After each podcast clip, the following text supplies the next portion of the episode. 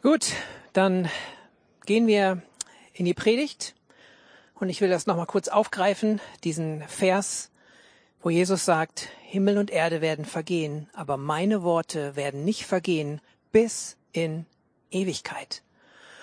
Lasst es mal kurz sacken. Das Wort Gottes hat so viel Kraft. Das Wort Gottes ist so umfangreich. Das Wort Gottes ist lebendig wenn es sich mit Glauben verbindet. Die Bibel beansprucht nicht ein wissenschaftliches Buch zu sein und von Anfang bis Ende alles genau zu beschreiben oder zu erklären. Die Bibel beschreibt die Sicht Gottes, wo Gott sieht oder wie Gott sagt, was für ihn wichtig ist, wie er die Dinge sieht. Und ich kann uns nur ermutigen, so wie Gott die Dinge sieht, das ist die beste Sicht. Wie Gott dich sieht, ist die beste Sicht, weil er gute Gedanken hat, weil er, natürlich kennt er die Fehler und er rechnet auch mit den Fehlern. Aber er liebt dich und er hat eine positive Sicht auf und für dein Leben. Und genauso sind die Lebensgeschichten und die Berichte, die wir in der Bibel lesen, von denen wir hören, sie zeigen auch die Sicht Gottes, wie er das Leben gesehen und miterlebt hat von bestimmten Persönlichkeiten. Und diese Lebensberichte sind dafür da, dass wir davon lernen. Die gesamte Geschichte Israels ist dafür da, dass wir davon lernen. Und das ein oder andere, wenn man, auch wenn wir beim Thema Vorbilder sind, kein Vorbild außer Jesus Christus macht alles richtig oder hat alles richtig gemacht. Es gibt Vorbilder oder Teile in dem Leben von Vorbildern, wo wir sagen können, okay, hey, das, das gucke ich mir ab. So mache ich das auch. Und dann gibt es eben auch Bereiche im Leben von diesen Vorbildern, die aufgezeichnet sind, die dafür da sind, um zu sagen, okay, hey, so mache ich das lieber nicht. Wir können lernen von Personen in der Bibel und wir haben in den letzten Wochen ja von Nehemia gehört, von dem Apostel Matthias und sind da schon mal ein bisschen in so Lebensgeschichten eingetaucht und ich hoffe, der ein oder andere hat einen bleibenden Eindruck davon mitgenommen. Weil für mich, als wir die Reihe gestartet haben, war ganz wichtig, dieser eine Satz, Staunen reicht nicht. Vorbilder sind dafür da, dass wir sie nicht nur bestaunen und irgendwie denken, hey, wow, krass und stark und wow, was für ein Leben, was für ein Eindruck und es dann wie so ein Buch zumachen und unserer Dinge gehen. Echte Vorbilder sind dafür da, dass sie uns prägen, dass sie einen bleibenden Eindruck in unserem Leben hinterlassen. Und das wünsche ich mir auch für heute. Heute geht's um eine relativ bekannte Person und zwar um Noah. Noah ist, ich denke, einer der bekanntesten Personen mit in der Bibel. Und ja, was, was denkst du, wenn du den Namen Noah hörst? Arche, Regen, Regenbogen, Flut. Das sind so sicherlich Worte, Assoziationen, die sofort einfach, die einem so kommen, wenn man diesen Namen hat. Und besonders nochmal in Bezug zu dem Eingangsvers, Himmel und Erde werden vergehen, aber meine Worte bleiben ewig, sagt Jesus. Viele denken auch, wenn sie den Namen Noah hören, die sich vielleicht auch ein bisschen mit so dem Zeitgeschehen beschäftigt haben und darüber nachdenken, hey, wie wird alles werden? Und ähm, denken auch, wenn sie den Namen Noah hören, auch weil Jesus ihn in Bezug mit der Zeit wenn alles zu Ende geht, setzt, denken auch so ein bisschen an, okay, wie wird's mal werden, wenn Jesus wiederkommt? Dann ist es auch so wie die Zeit Noahs beschreibt die Bibel. Ich möchte aber heute den Fokus auf Noah selbst legen, auf seine Person, auf seinen Charakter und auf das, was ihn ausgezeichnet hat, überhaupt von Gott erwählt geworden zu sein, diese Flut, die da kam, zu überleben. Ein, zwei Fakten. Wie eben schon gesagt, die Bibel behauptet nicht von sich ein wissenschaftlich ergründliches, eine wissenschaftliche Arbeit zu sein. Aber die Bibel behauptet von sich, die Wahrheit zu sein. Und sie bestätigt sich in sich selbst und durch viele Augenzeugen und durch viele Erlebnisse, die Menschen in der Bibel und auch von außen Menschen, die Erlebnisse mit der Bibel und eben mit Gott gehabt haben. Und wir lesen am Anfang der Bibel von verschiedensten Personen. Wir lesen von, von Adam, von Eva. Es werden ein paar andere Personen aufgezeichnet. Ähm, Seth, Enosch, Kenan. Viele Namen sind den meisten vielleicht unbekannt. Und dann ist es, ich zähle mal nach, eins, zwei, drei, vier, fünf, sechs, sieben, acht, neun, zehn. Der zehnte, der so eine Generation geleitet hat, war Noah. Noah war der zehnte oder der neunte nach Adam. Und was immer du glaubst und meinst zu wissen über die Entstehung der Erde, ich glaube, dass diese Namen da bewusst aufgeführt sind. Und ich glaube, dass Gott diese Namen da hat aufschreiben lassen, weil diese Personen real existierende Personen gewesen sind. Und ich glaube, dass es auch so wichtig ist, was sie erlebt haben und welchen Werdegang sie hinter sich hatten. Der Vater von Noah hieß Lamech. Und Noah hatte nachher drei Söhne, die hießen Sem, Ham und Japhet. Als Noah 500 Jahre alt war, hat er diese Söhne bekommen und als er 600 Jahre war, kam die Flut. Damals haben die Menschen einfach noch ein bisschen länger gelebt. Wir können auch nachlesen, warum das so war, warum das dann nachher weniger wurde. Möchte ich nicht großartig darauf eingehen. Noah war also 600 Jahre alt, als die Flut kam. Und danach, sagt die Bibel in 1. Mose 9, Vers 28, ich teile das mal so mit, lebte er noch 350 Jahre. Der Kontext, den ich hier versuche ein bisschen zu beschreiben von Noah, was war das für eine Zeit? Und was hat Noah geprägt? In der Abfolge von den Menschen, die hier aufgezeichnet werden, haben wir Adam, der hatte ja die Söhne Kain und Abel und Kain hat Abel erschlagen, deswegen gab es kein Abel mehr. Und dann hat Gott einen neuen Sohn gegeben, dem Adam, der hieß Seth. Und danach kam Enosch. Und über Enosch heißt es, 1. Mose 4, Vers 26, könnt ihr nachschlagen, habe ich jetzt nicht als Folie da. Adam erkannte noch einmal seine Frau und sie gebar einen Sohn und gab ihm den Namen Seth. Denn Gott hat mir einen anderen Nachkommen gesetzt anstelle Abels, weil kein ihn erschlagen hat. Und dem Set, auch ihm wurde ein Sohn geboren und er gab ihm den Namen Enosch. Jetzt kommt der entscheidende Vers. Damals fing man an, den Namen des Herrn anzurufen. Das heißt, hier gibt es einen Wandel in der Menschheitsgeschichte. Adam und Eva haben in Einheit mit Gott gelebt. Wir kennen die, den Ausgang. Sie haben eigentlich rebelliert. Sie haben gegen Gott entschieden. Und jetzt heißt es aber hier, dass ab Enosch man anfing, den Namen des Herrn anzurufen. Dieses Wort anrufen beinhaltet auch, dass sie anfing, Gott anzuerkennen. Es gab also eine Phase vor Noah, wo man anfing, wieder Gott anzuerkennen, ihn anzurufen. Und in diesem Wort anrufen, Kara, heißt es auch, dass man ihn bekennt. Und das ist so der erste Schritt zurück zum Licht. Gott anzurufen. Es gab hier also eine Phase in der Menschheit, wo man angefangen hat, wieder Gott anzurufen. Es gibt viele Verse in der Bibel, wo es heißt, wer den Namen des Gottes anruft, wird errettet werden. Das heißt, hier hat man sich zurückgewandt zu Gott hin, hat angefangen, ihn anzurufen, aber auch in diesem Wort steht, ihn zu bekennen. Das heißt, sich zu Gott zu stellen.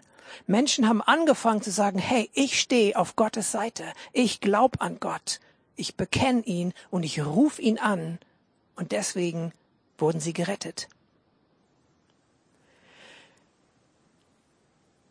Der Urgroßvater von Noah, auf den möchte ich kurz besonders eingehen. Henoch. Ich weiß nicht, wie viele ihn kennen. Ist eine der interessantesten Personen in der Bibel. Es gibt leider auch nur echt wenig über ihn, aber das, was wir über ihn wissen, ist herausragend. Ich habe eine Zeit lang im Ruhrgebiet gewohnt und da haben wir mit ein paar Freunden irgendwann diese Person Henoch in der Bibel entdeckt und ähm, dann ja war es uns wichtig, über ihn was zu erfahren. Und Henoch ist jemand, der ist mit Gott gewandelt. Ich lese das mal kurz. Da heißt es, Henoch lebte 65 Jahre und bekam einen Sohn und Henoch wandelte mit Gott. Alle Tage Henochs betrugen 365 Tage. Und Henoch wandelte mit Gott und er war nicht mehr da, denn Gott nahm ihn hinweg. Henoch ist eine Person gewesen, wir lesen das auch später noch an einer anderen Stelle, wo auf ihn Bezug genommen wurde. Er ist mit Gott gewandelt, so ein altes Wort. Er ging beständig mit Gott. Er hatte eine, eine so enge Beziehung zu Gott, dass hier innerhalb von zwei Versen es mehrmals betont wird, dass Henoch mit Gott wandelte. Er ging beständig, konstant, kontinuierlich mit Gott. Und das muss Gott so gefallen haben, dass es heißt, dass Gott ihn einfach zu sich geholt hat. Henoch ist keines natürlichen Todes gestorben sondern Henoch wurde einfach zu Gott in den Himmel entrückt. Crazy Geschichte, herausfordernd, aber ich glaube, dass es die Wahrheit ist.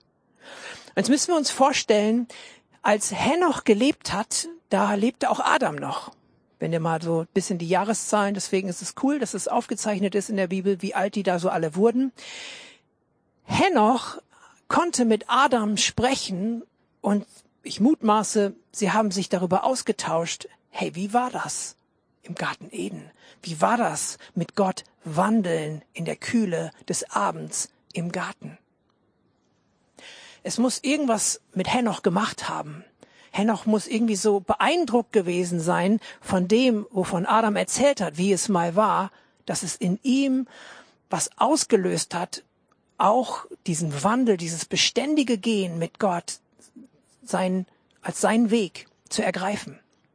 Und das hat ihm so gut gefallen, äh, mit Gott zu gehen, dass, dass Gott da einfach so viel Freude dran hatte und gesagt hat, hey, ich mutmaße, den hole ich jetzt einfach zu mir. Und das sehen wir auch im Hebräerbrief belegt, dass von Henoch eben erzählt wird, okay, er wurde einfach zu Gott hingezogen. Als Noah lebte, war Henoch schon tot. Aber ich denke, man hat sich immer schon für Geschichte interessiert. Henoch war sein Großvater.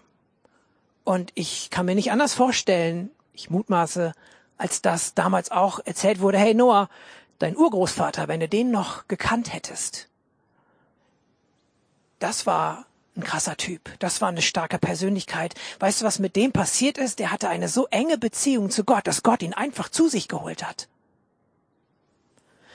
Ich bin kein Zahlentyp, der ständig immer guckt, welche Zahlen wie viel Bedeutung oder irgendwas haben, aber mich hat's angesprochen, die Tage Henochs, also die Jahre, betrafen 365 Jahre.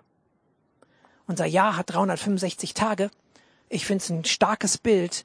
Henoch wandelte, er ging mit Gott alle Tage und alle Jahre seines Lebens. Und ich kann mir nicht anders als vorstellen, dass Noah davon inspiriert war. Denn jetzt kommen wir zu dem Kernvers der heutigen Predigt, wo es in erste Mose heißt, 6, Verse 8 und 9. Noah aber fand Gunst in den Augen des Herrn. Dies ist die Generationenfolge Noahs. Noah war ein gerechter Mann, untadelig war er unter seinen Zeitgenossen. Noah lebte mit Gott. Eine andere Übersetzung sagt, er wandelte, er ging beständig mit Gott.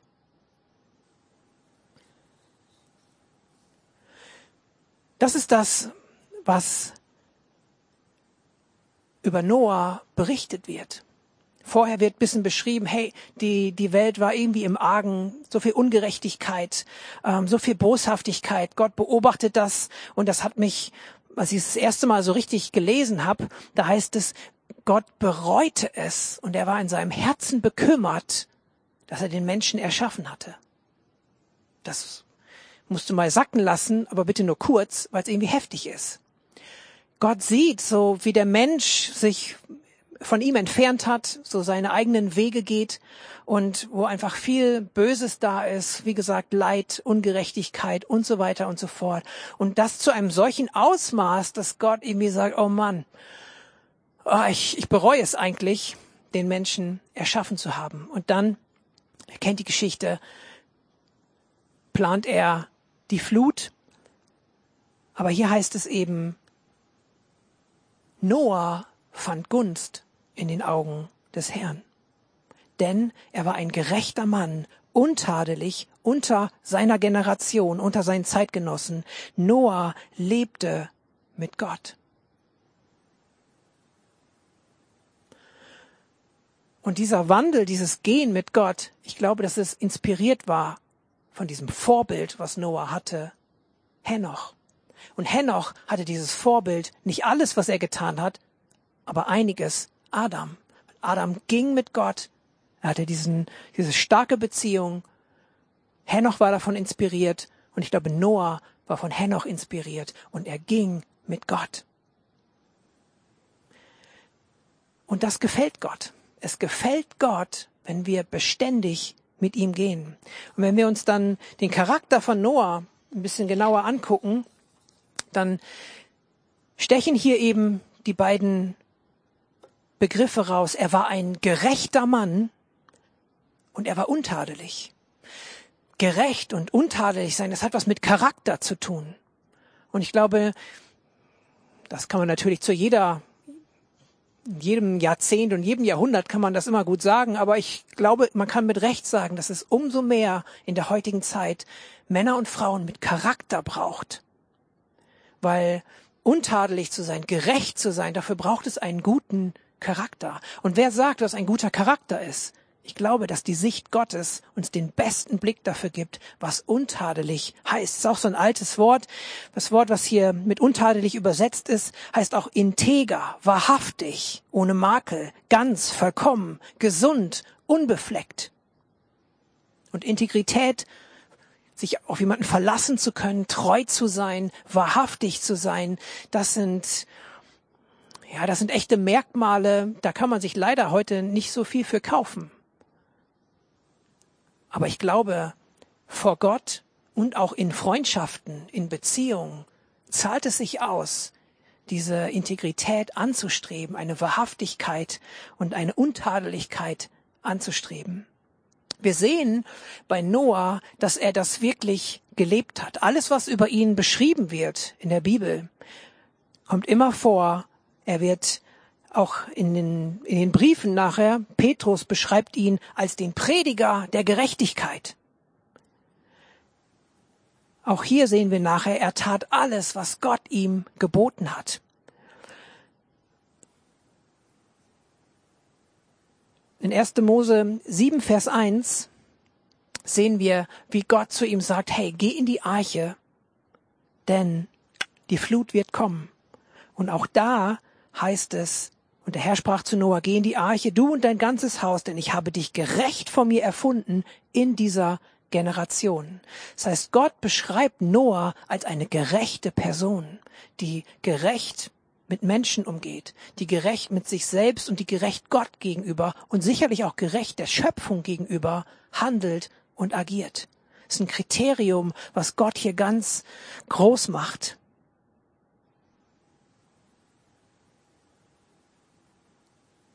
Und ich glaube, dass es heute notwendig ist, neu sich der Gerechtigkeit zu verpflichten, nicht der allein menschlichen Gerechtigkeit, sondern auch zu schauen, okay, was ist Gottes Sicht von Gerechtigkeit und sich auch gegen diesen Ego-Trip, der uns viel in den Medien, aber auch ähm, durch unsere eigene Natur immer wieder vor Augen geführt wird. Ähm, es geht um mir, meiner, mich Hauptsache ich und meine Familie zuerst, ähm, dass wir von diesem Ego-Trip wegkommen und in einer neuen Gerechtigkeit mit unseren Mitmenschen, mit unserem Umfeld einfach leben. Über Noah heißt es auch, dass er durch Glauben gehandelt hat. Wir haben noch einen Vers in Hebräer 11, Vers 7.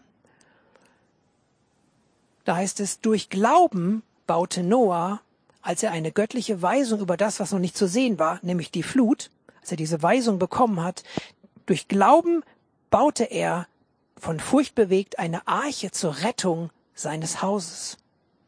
Das heißt, Gott hat ja zu ihm gesprochen, hat gesagt, hey, geh, bau eine Arche, denn ich habe dich gerecht gefunden, aber leider sonst niemanden und es, ich werde eine Flut schicken und alles nochmal von vorne starten und zwar mit dir als gerechter Person und mit deiner Familie.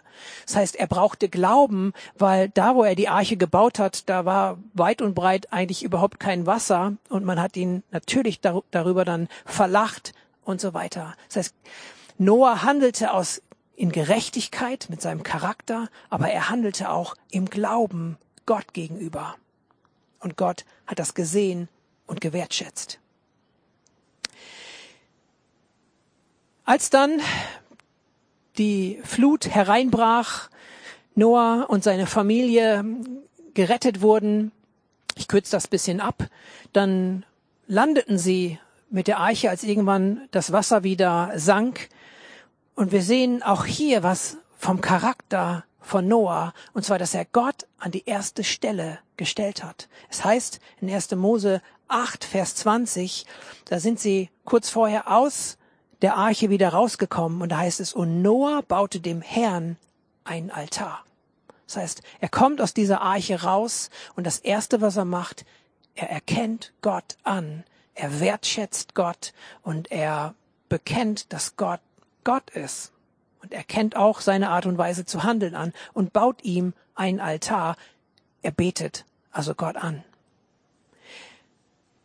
Und das ist der Charakter von Noah. Er ist gerecht, er ist untadelig, wahrhaftig, er handelt im Glauben Gott gegenüber, auch wenn Gott ihm mal was sagt, was er nicht sofort versteht, wo er denkt, okay, hm, nach natürlicher Sicht, wie soll das funktionieren? Aber er handelt, weil er Gott wirklich anerkennt. Und er packt Gott an die erste Stelle. Zum einen dadurch, dass er den Menschen damals gegenüber einfach gesagt hat, hey, mein Gott hat gesagt, es kommt eine Flut, ich baue hier mal die Arche. Und egal, was ihm da entgegengekommen ist, ich war nicht dabei, aber wird wohl kaum einer einfach nur so das abgenickt haben. Er stand zu dem, was Gott gesagt hat. Er stand zu Gott. Und dann kommt wieder dieser Vers, wo es heißt, als Enosch geboren wurde, zu der Zeit begann man den Namen des Herrn anzurufen, zu bekennen und anzuerkennen.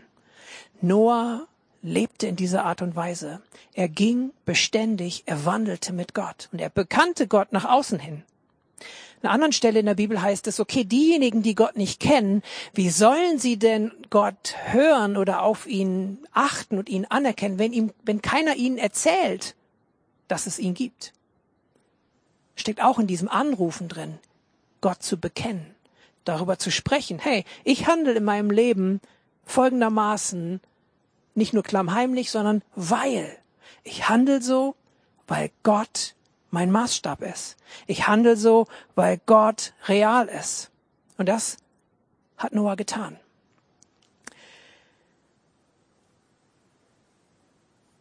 Und dazu, ja, möchte ich ermutigen, sich Noah hier als Vorbild zu schnappen. Nochmal genau zu schauen, okay, was, was heißt es denn jetzt, mit Gott zu wandeln? Gehen wir nochmal auf diesen Hauptvers Noah aber fand Gunst in den Augen des Herrn. Dies ist die Generation Folge Noahs. Noah war ein gerechter Mann. Untadelig war er unter seinen Zeitgenossen. Noah lebte mit Gott. Hier geht es auch nicht nur rein um Taten. Dann wird es schnell ein Krampf, wenn wir versuchen, alles richtig zu machen, die gerechtesten Personen zu sein, die untadeligsten, die wahrhaftigsten Personen zu sein. Es braucht auch die Gunst und die Gnade Gottes. Noah fand Gunst in den Augen Gottes. Das heißt, Gott hatte Wohlwollen. Er hatte, Noah fand Gunst bei ihm. Es kommt auch auf diese Gnade an. Aber wichtig ist, dass wir dieser Gnade auch irgendwie was entgegnen können, dass wir eher was, dass wir eher begegnen können. Und bei Noah war es einfach sein Wandel mit Gott, seine Untadeligkeit und seine Wahrhaftigkeit, die Gott gefallen hat. Was bedeutet es, ein Mann, eine Frau zu sein, die beständig mit Gott geht? Ein Mensch mit Charakter. Gott anerkennen. Nach einer Weise zu leben, die Gott gefällt. Nicht aus Gesetz, sondern aus Beziehung. Zeit mit Gott verbringen und das beständig. Ich lade uns ein, ein paar Momente zu nehmen in praktische, konkrete Schritte hineinzufinden, sich Vorbilder rauszugreifen.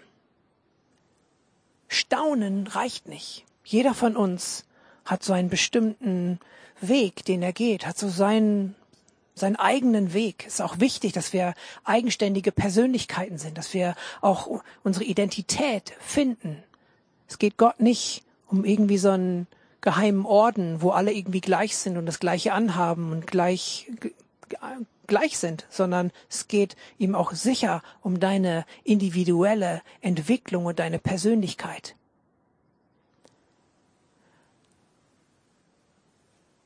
Lass dich vielleicht kurz inspirieren und überleg, okay, was, was sind so was sind so, was sind so eigene Wege, die jeder so hat, wo dich Menschen vielleicht inspirieren, die einfach ihr Ding machen. Mich inspirieren Freaks häufig. Leute, wo man denkt, hey Mann, da, da ist einer so ganz eins mit sich. Er geht einfach seinen Weg. Er macht sein Ding. Leute, die Erfolg haben im Beruf, im Sport oder im, im Freundeskreis.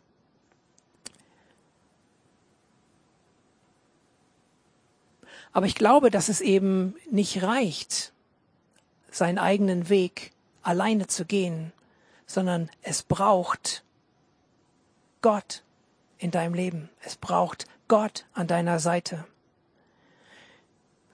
Ich möchte mit einem Vers, bevor wir eine Zeit nehmen, wo jeder mal ein bisschen sein Leben scannen kann und sich vielleicht was aufschreiben kann dazu, möchte ich bei einem Vers enden heute und zwar aus Micha 6, Vers 8. Da heißt es, es ist dir gesagt, o oh Mensch, was gut ist und was der Herr von dir fordert. Was anders als Recht tun, Liebe üben und demütig wandeln mit deinem Gott. Ich wiederhole nochmal. Es ist dir gesagt, o oh Mensch, was gut ist und was der Herr von dir fordert. Was anders als Recht tun, Liebe üben und demütig wandeln mit deinem Gott. Das Leben lässt sich sicherlich nicht nur auf eine kleine Formel reduzieren. Aber die ganzen Herausforderungen, die ganzen Fragen, die wir so haben, mal beiseite gepackt.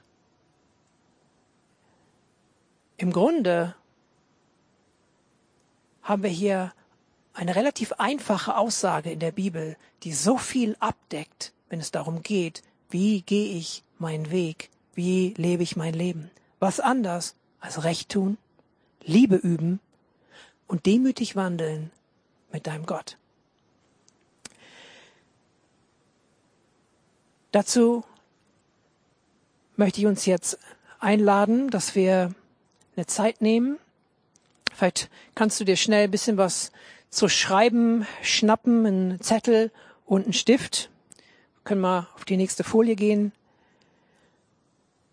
Konkrete Schritte helfen, helfen, um nicht einfach nur zu staunen über irgendwelche Personen in der Bibel oder um dich herum, sondern es ist wichtig, Dinge festzumachen, zu schauen, okay, was bedeutet es für mich jetzt, mit Gott beständig zu gehen?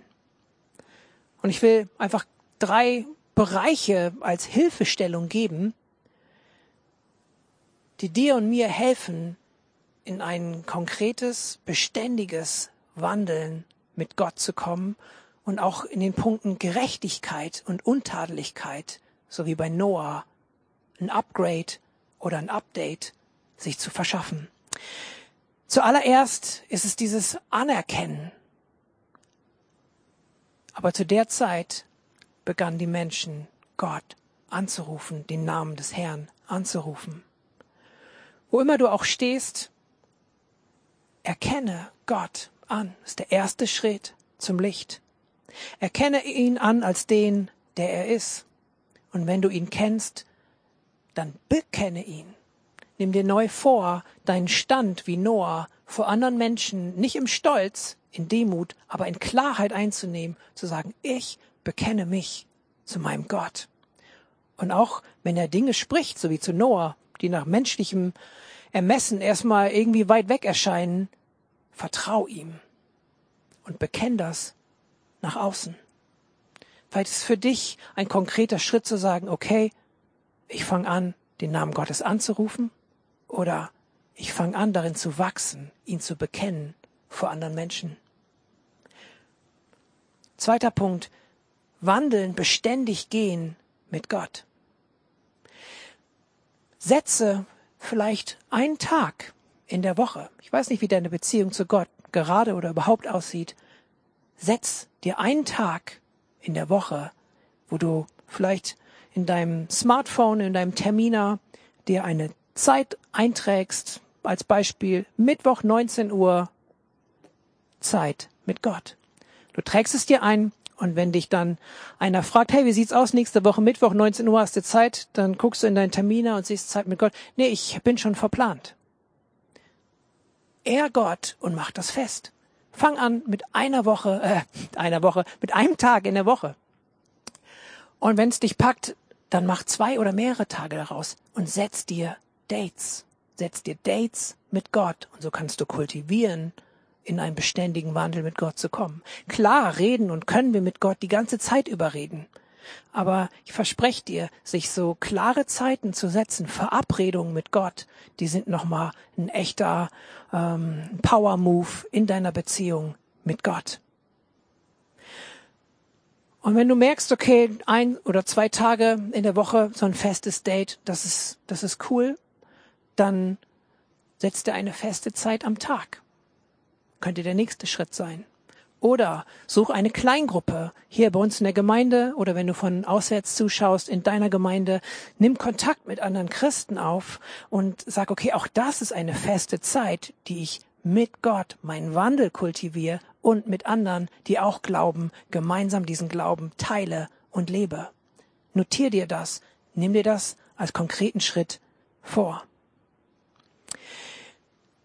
Von daher lass Gott nicht nur ein Teil deines Lebens sein, sondern werde du Teil von ihm und komm von einer Fernbeziehung oder Brieffreundschaft in eine echte, konstante Beziehung mit ihm. So kultivierst du diesen Wandel mit Gott, dieses beständige Gehen, wie Noah es auch hatte. Letzter Tipp oder Punkt, wo du drin wachsen kannst, Noah stand für Gerechtigkeit und für Untadeligkeit. Integer, wahrhaftig, ohne Makel, unbefleckt. Dinge, die deinen Charakter betreffen. Greif dir Bereiche in deinem Leben raus. Fang vielleicht bei deinem Reden, bei deiner Sprache an. Wo kannst du vielleicht im Reden über andere oder über Dinge oder gesellschaftliche Zustände, wie kannst du negatives Reden rauspacken, Ungerechtigkeit einfach eliminieren, rausdrängen und in einen gerechteren Umgang im Reden, im Sprechen über andere oder mit anderen hineinkommen? Wie kannst du hier ein Upgrade kriegen? Oder deine Handlung, wie, wenn du mal so durchgehst, wie kannst du das, dein Umgang mit deinem Partner, mit deinen Kindern, mit deinen Nachbarn, ähm, oder sei es im Supermarkt, wie kannst du diesen Ego-Trip beiseite packen und in einen großzügigeren und gerechteren Umgang mit Menschen hineinfinden. Mach's gerne konkret. Frag Gott, hey, wo sind Punkte, wo ich in meinem Reden, in meinem Handeln, in Gerechtigkeit und Wahrhaftigkeit und Untadelichkeit wachsen kann. Und bei allem bitte Gott um Gnade und seine Gunst. Noah fand Gunst in den Augen Gottes und dann konnte Gott auf die Gerechtigkeit und seine Untadeligkeit reagieren und handeln.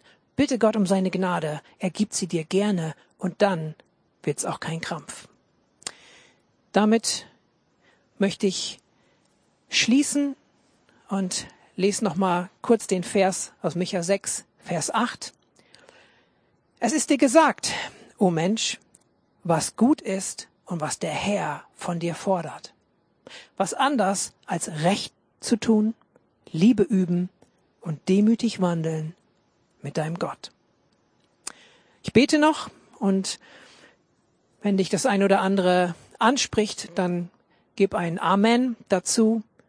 Und entweder hast du schon deine Liste parat, wo du dir ein, zwei Dinge vielleicht aufgeschrieben hast. Ansonsten mach das gerne nach dem Gottesdienst und geh konkrete Schritte, dass du nicht nur über einen Noah staunst, sondern dass auch du in diesen Wandel mit Gott kommst, der ihm gefällt.